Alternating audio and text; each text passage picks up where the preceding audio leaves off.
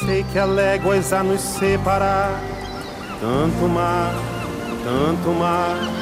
Sei também quanto é preciso para navegar, navegar. Tanto mar.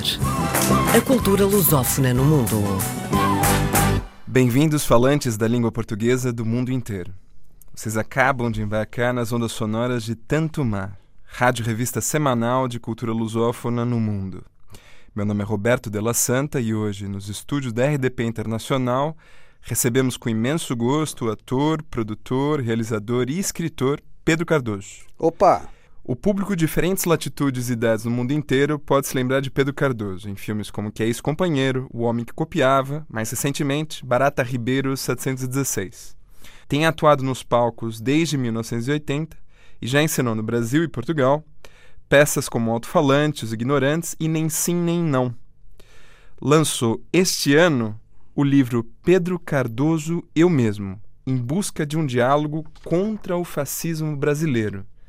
Já é o segundo livro lançado fora do circuito das artes cênicas e da dramaturgia e traz uma proposta diferente do livro dos títulos. Conta só um bocadinho para o pessoal como é que é essa história. Quando o Brasil entrou é, nesse caminho que conduziu à instalação de um projeto fascista, ao menos no Poder Executivo, em boa parte do Legislativo, eu comecei a usar a rede antissocial Instagram para fazer política. É uma rede antissocial? É, eu chamo assim. Por quê? Porque acho que ela desassocia as pessoas e não associa. Por isso que eu chamo assim. Porque os donos querem que eu chame de rede social, mas eu não faço o que os donos querem, eu faço o que eu acho que é, né? Então eu chamo de rede antissocial. Eu comecei a usar o Instagram e passei ali um período grande, estou ainda ali, mas um período muito intenso, inclusive descobrindo que aquilo era uma rede antissocial e que era praticamente inútil, de uma certa maneira, tentar fazer política ali. Reuni em livro os textos que publiquei ali para libertar aquelas reflexões justamente da própria armadilha e essa foi a minha intenção, né? botar aquelas, aquela, aquele convite ao diálogo num lugar onde eu acho que o convite fica mais bem feito, que é num livro e não dentro de um telefone. Bom, tudo dito e feito, gostaria de dizer que é com imenso prazer que inauguramos o Tanto Mar com a participação do Pedro Cardoso. Há pelo menos 12 anos o Pedro cobre com regularidade a distância geográfica que separa Europa e Américas. E já referiu nesses mesmos estúdios que imigrar são várias e múltiplas viagens. Mais que se deslocar no tempo e espaço, trata-se de um vigoroso empenhamento de corações e mentes. Foi por ser o autor dessa frase que o Pedro foi escolhido para estar aqui hoje. E hoje o tema do episódio se chama Jangada de Pedra, a lusofonia mar adentro, que é o começo de tudo. Então, para esse começo de conversa, é, o mote dessa nossa prosa é começar a falar sobre a expansão marítima portuguesa, os 500 anos que se completam agora de 2019 e 2022 da primeira circunnavegação global de Juan Elcano e Fernão de Magalhães e simplesmente conversar sobre os desafios da lusofonia mundial hoje e o que, que se chama a globalização. Temos quantas semanas para falar de tudo isso? Basicamente 25 minutos. Não, é, é, sempre o ponto de vista de um brasileiro. Isso é muito importante ser dito. Você não pode falar do país dos outros. Hoje eu sou português, mas entendo essa minha nacionalidade portuguesa como uma concessão obtida através da legalidade. Quer dizer, há uma legalidade que me torna português e não uma transcendência absoluta que me torna português. Acho importante isso ser pontuado, porque a questão das nacionalidades está pegando fogo no mundo, né? e principalmente aqui na Europa. E eu sempre me perguntei o que é ser nacional de um lugar. Em que momento estas pessoas, no seu confronto, produziram alguém que passou a ser um brasileiro? Né? A própria história do Brasil se faz permanentemente essa pergunta. É uma pergunta muito oportuna e muito boa de ser feita. Você pode perguntar hoje a um português cujos avós emigraram para a França e que nasceu em França, em que momento aquele homem deixou de ser português e se tornou francês. Não do ponto de vista legal, como eu ressalvei, mas do ponto de vista verdadeiramente existencial. Em que momento, talvez no futuro, todos os seres humanos que estão no planeta deixarão de serem chineses, portugueses, franceses ou qualquer coisa e serão seres do planeta, cidadãos do planeta, que eu imagino que seja o futuro inevitável e a única esperança que teremos de, de harmonizar todas as questões que nos interessam a todos nós, é estarmos todos debaixo do mesmo corpo jurídico, na minha opinião. O Jorge Drexler, que é um cantor uruguaio que vai fazer um, um espetáculo em Lisboa em novembro, diz que a gente que é de algum lugar. Não é o meu caso. Eu estou aqui de passo. Eu acho que é uma dinâmica existencial importante essa. Todos somos de algum lugar. Mesmo aqui em Portugal, a pessoa, quando fica um pouco mais amiga, sempre diz: Ah, eu sou do Algarve, eu sou de. E do Algarve, de determinados lugares do Algarve. Eu sou do norte, sou daqui, sou dali, sou do Minho. É, essa identidade com lugar de nascimento, ela é constituinte da personalidade, né? Entretanto, como os portugueses sabem melhor do que ninguém, a ambição de viajar, a ambição de se libertar também dessa identidade de nascimento, ela é muito poderosa, né? Costumo dizer, pelo que percebo aqui, há quase dois tipos de português. Há um português que viaja e há um português que jamais sai daqui. Eu conheci portugueses que nem a Espanha foram e conheci outros que estão, sei lá, rodando o planeta como um satélite, assim, rodando, rodando, rodando. Magalhães era um desses que saiu e ficou rodando. Eu me acho curioso esses dois tipos de psicológicos, digamos assim, conviverem. E, e não entendo bem o que, os, o, que, o que faz uma pessoa ser um ou outro. Em outras entrevistas, também o Pedro já referiu que ter saído é, do Brasil e rumado a Portugal também poderia ser lido como uma espécie de busca de piana é. em relação ao pai, mas em outros momentos também de ser uma vontade um pouco adolescente de sair da casa dos pais. Essa coisa do lugar é também uma construção. É, na, na minha, na minha particular particularidade, na minha biografia, havia esses elementos. Né? Eu fui criado numa casa portuguesa. Meu avô era professor de literatura portuguesa. Meu avô era um especialista em Gil Vicente, Fernando Pessoa, tudo isso, Camões. Então, eu vindo para Portugal, eu de uma certa maneira eu entrei mais para dentro ainda da minha família. E é fantástico para mim como isso teve um resultado positivo para mim. Eu estava certo de querer fazer isso, foi muito bom. E também revelou para mim a minha africanidade. É, paradoxalmente, o que me faz falta em Portugal é a presença do homem africano, que no Brasil estabeleceu-se com muito mais vigor que aqui. Aqui o que mais percebo é uma, um encontro do mundo árabe com o mundo cristão. No Brasil, a gente percebe muito fortemente o encontro do mundo africano com o mundo cristão, e ainda mais com o mundo dos índios que estavam lá. Só que os índios foram muito massacrados, então eles têm menor presença na vida cultural, infelizmente.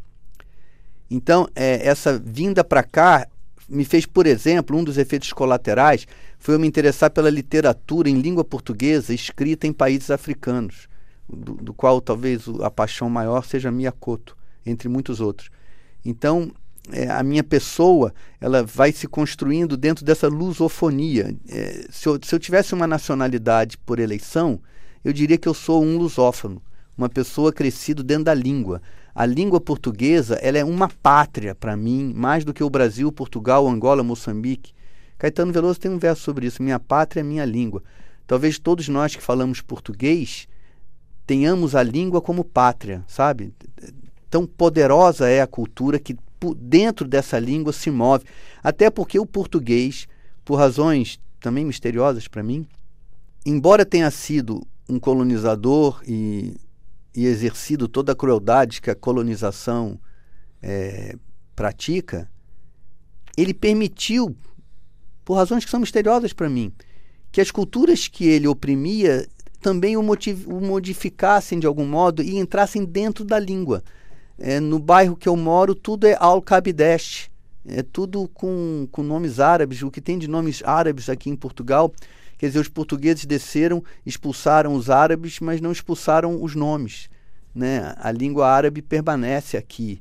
E no Brasil, os portugueses é, subjugaram os africanos e os, os índios que estavam lá, mas não lutaram contra os hábitos de higiene, os hábitos alimentares, os hábitos culturais e alguns hábitos até afetivos que lá encontraram.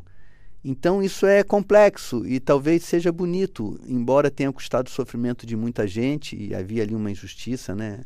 inevitavelmente havia, mas há um resultado aí que interessa como, como algo positivo, na minha, na minha opinião. Esse é o tema que a gente buscava encontrar. O ponto de vista inicial dessa série, que é Portugal Viste Fora, que é um título homônimo em relação ao livro do ensaísta franco-português Pierre Leglise Costa. A ideia é jogar um pouco por terra alguns mitos fundadores e o senso comum que existe sobre Portugal. Né?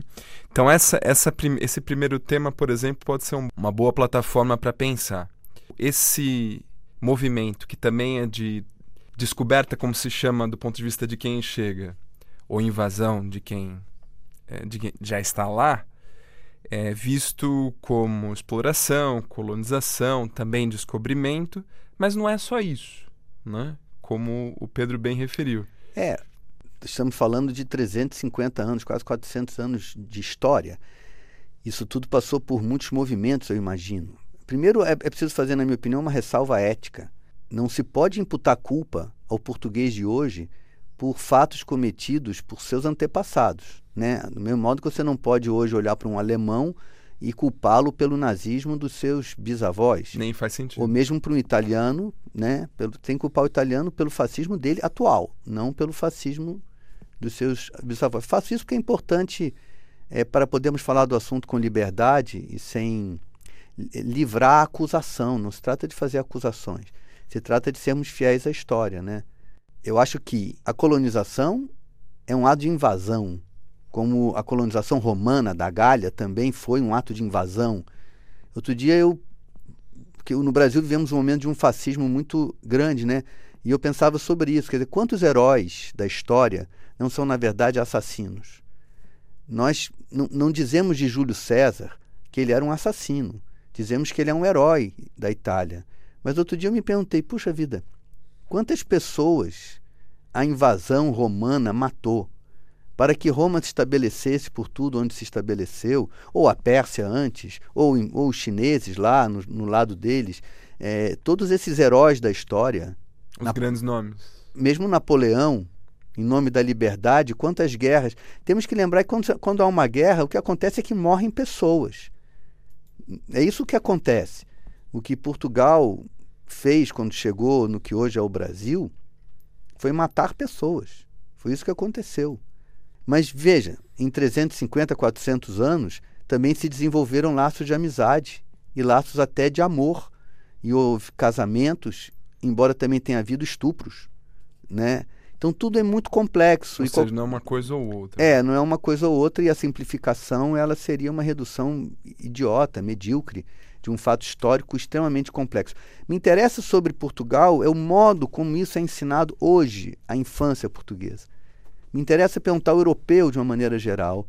O que é que você ensina para sua criança quando você ensina que a cultura europeia se espalhou pelo planeta? Isso tem que ser ensinado de uma maneira honesta. Isso não pode ser ensinado, na minha opinião, como um fato apenas heróico e como uma expansão do cristianismo apenas.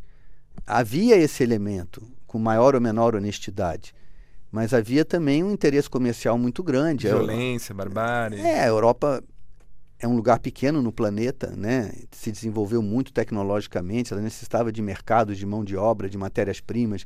Havia um interesse econômico muito grande na expansão, mas havia também uma curiosidade meramente humana, havia também um mero desejo de ir para outros lugares. Enfim, eu ainda estou aprendendo tudo isso, né? Ainda acho que o frio é uma das razões principais dos europeus irem para os trópicos. Os trópicos são muito agradáveis em termos de, de temperatura, né? A vida é muito mais fácil no ameno dos trópicos do que no rigor do inverno europeu. E ainda nesse no tom de jogar por terra os mitos, tem existe uma forma de referir o Império Colonial Português, particularmente angolana, que é do ultracolonialismo, que é uma tentativa de síntese de dois opostos que era tanto dos, dos impérios coloniais o mais extremo, por exemplo, aquele que mais empregou sistematicamente trabalho forçado, foi o português, mas também o mais atrasado. Porque, diferentemente dos outros impérios, o que é muito raro na história, os colonos de ultramar, por exemplo, os colonos portugueses em Angola, Moçambique, enfrentavam problemas de desemprego. O que, a gente pode falar sobre essas contradições? E uma outra, para juntar no mesmo balaio, a ideia do luso-tropicalismo, da democracia racial. Como você vê tudo isso? Eu vejo com conhecimento é, limitado e, e, com humildade. Tema muito complexo para mim. Para todos nós. A gente está lançando um perguntas. É, é. Não sei bem. Eu não, acho que a colonização portuguesa em África, por, por um motivo também misterioso para mim, difere um pouco da colonização portuguesa no Brasil. Eu não sei bem porquê. Eu acho que é o elemento talvez do índio, sabe? O índio brasileiro era um sujeito muito interessante e ele tinha um conhecimento muito grande daquela terra lá onde o português chegou. Quando ouço narrativas da colonização portuguesa em África, que inclusive é muito mais longa do que é no Brasil, né? ela durou até o final do, do salazarismo, né? um pouco, acabou um pouco depois da morte dele, eu sempre sinto falta do índio. Lá se passou algo entre o português e o africano. No Brasil se passou algo entre o português, o africano e o índio. E como o índio está muito desaparecido, a gente parece que ele não teve força, que ele não compôs essa, essa afetividade maior que eu percebo no, no movimento colonial brasileiro do que no africano. Houve muita violência no Brasil, mas tenho a impressão que houve muito afeto também. E em África, não percebo ter havido tanto afeto, pelo Bom, pouco Rio que de Janeiro sei. já foi a capital do império. Foi, mas isso é uma diferença com a África. Ainda tem isso, né? O Dom João foi para lá. Parece que o Brasil era, digamos assim, a colônia predileta, sabe assim? O Brasil é mesmo essa exuberância da natureza, né?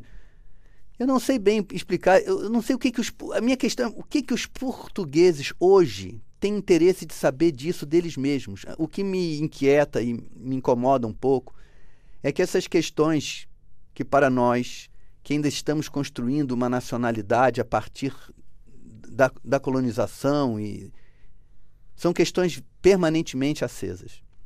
Eu perguntaria aos portugueses: vocês têm dúvidas a respeito de quem vocês são? Vocês se perguntam o que vocês fizeram, o que vocês hoje fazem? É preciso que Portugal, na minha opinião, se movimente mais em relação a si mesmo. Me parece que Portugal, às vezes, é, deseja estar definido deseja estar pacificado em relação à sua história. Não acho isso bom. É preciso estar inquieto sobre a nossa própria história para que a gente permaneça curioso, porque angústia tem. Eu ando na rua aqui em Portugal, eu converso com os portugueses, percebo neles angústia, mas não percebo o endereçamento dessa questão. A angústia fica mal resolvida suspensa, né? É, depositada apenas na política. Então vamos eleger o Costa, vamos eleger a direita, centro-direita, relação com a Europa. Isso tudo é importante também. Mas a própria decisão sobre estas questões me parece que ela merecia ser é, colocada também na dinâmica de quem somos nós, portugueses, o que fizemos nós no Brasil, em Angola, Moçambique, Goa, por onde andamos, é, esses mitos que criamos sobre nós mesmos. É, meus amigos de futebol, que são todos portugueses, um dia me perguntaram: Mas o Brasil está uma confusão danada, pá, mas por que isto? E eu fiquei espantado deles perguntarem a mim por que, que o Brasil estava tão mal. Quando, obviamente, o Brasil está tão mal porque são 350 anos de escravidão que geraram uma situação social caótica, dificílima de resolver. Esses meus colegas todos tinham pouca compreensão disso. E quem fez a escravidão foram não eles, mas o, o país deles. Então, me, nesse momento que eu me perguntei o que é que os portugueses se ensinam nas escolas sobre quem eles mesmos são, né? Fernando Pessoa tinha essa inquietação, mas ainda Fernando Pessoa, mesmo na mensagem, ele tem uma visão heróica, né, do, dos fatos. parte do problema, mas também parte da solução, né? É uma beleza o poema. O poema é lindíssimo, né? Mas para além da heroicidade, há também a tragédia. E é preciso. Eu perguntaria para um italiano hoje, entendeu? Qual é a opinião que você tem sobre Júlio César? É preciso que os italianos se façam essa pergunta: quem fomos nós quando tivemos um império enorme? Quem era Júlio César? Porque hoje no Brasil eu luto contra generais. Júlio César era um general. É, todo mundo que tiver um comprometimento e um desejo com a paz tem que rever a história à luz desse desejo. E muitos dos heróis da história eram generais assassinos. embora fossem homens brilhantes e homens. Hitler também era um homem brilhante, né? É isso que eu acho sobre os europeus de uma maneira. Já Napoleão, as guerras napoleônicas. O que, que os, os franceses ensinam para as crianças francesas sobre Napoleão? Quantas pessoas morreram porque Napoleão achou que deveria levar a Revolução Francesa a ferro e fogo para todo lugar? Quantos interesses econômicos havia por trás desse aparente ambição de espalhar a liberdade por aí? Ao mesmo tempo, quanta verdade havia nisso? Porque havia. Também. Né? Eu não acredito que um cristão sincero queira converter um índio brasileiro por maldade. Ele talvez achasse que o melhor que ele fazia por aquele homem era levar para ele a palavra de Cristo. Salvar sua alma. Mas ao mesmo tempo, hoje a gente talvez possa compreender não havia verdade alguma na religião do índio que estava lá? Cristo não disse imponha a minha palavra, ele disse espalhe a minha palavra. É diferente. Né? Então são questões que a própria cristandade talvez tenha que se perguntar. E esse seu programa é oportuno, na minha opinião, por essa razão. Porque ele instala uma inquietação a respeito da, da questão da colonização que me parece não estar instalada. Eu raramente ouço um europeu ter inquietação a respeito da história da Europa. Eles, quando têm, é sobre a própria Europa, mas não sobre o que se passou. Isso é importante, sabe, Beto? Porque o que se passou é ainda o que está se passando. É ainda a expansão da cultura europeia que domina o planeta. Você veja, o líder chinês usa um terno, que é um vestimento europeu.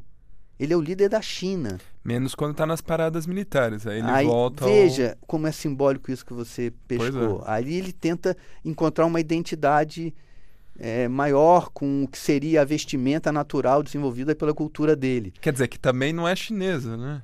É, é, digamos, daquela tradição militar herdada do stalinismo. É, do maoísmo que lá tinha sua versão lá, né? Do stalinismo do mal, enfim. É, é, é por aí. É um assunto poderoso, Dá né? pano pra manga. É um assunto que eu acho que ele traria alívio de uma certa angústia que não encontra espaço para ser diluída, sabe? A negação da história produz muita angústia, como a negação da sua biografia produz Também. angústia na pessoa, né? Isso E às eu- vezes sem consciência disso. geralmente sem consciência. Pedro captou muito bem o espírito do programa, é justamente colocar perguntas mais que oferecer respostas, ainda bem. Veio à minha mente o Imagine do John Lennon. É. Agora eu queria que você escolhesse uma canção para encerrar a nossa conversa. Ah, uma casa portuguesa com certeza. É essa? Ah, eu acho essa música espetacular. Espetacular. Por quê? pela afetividade.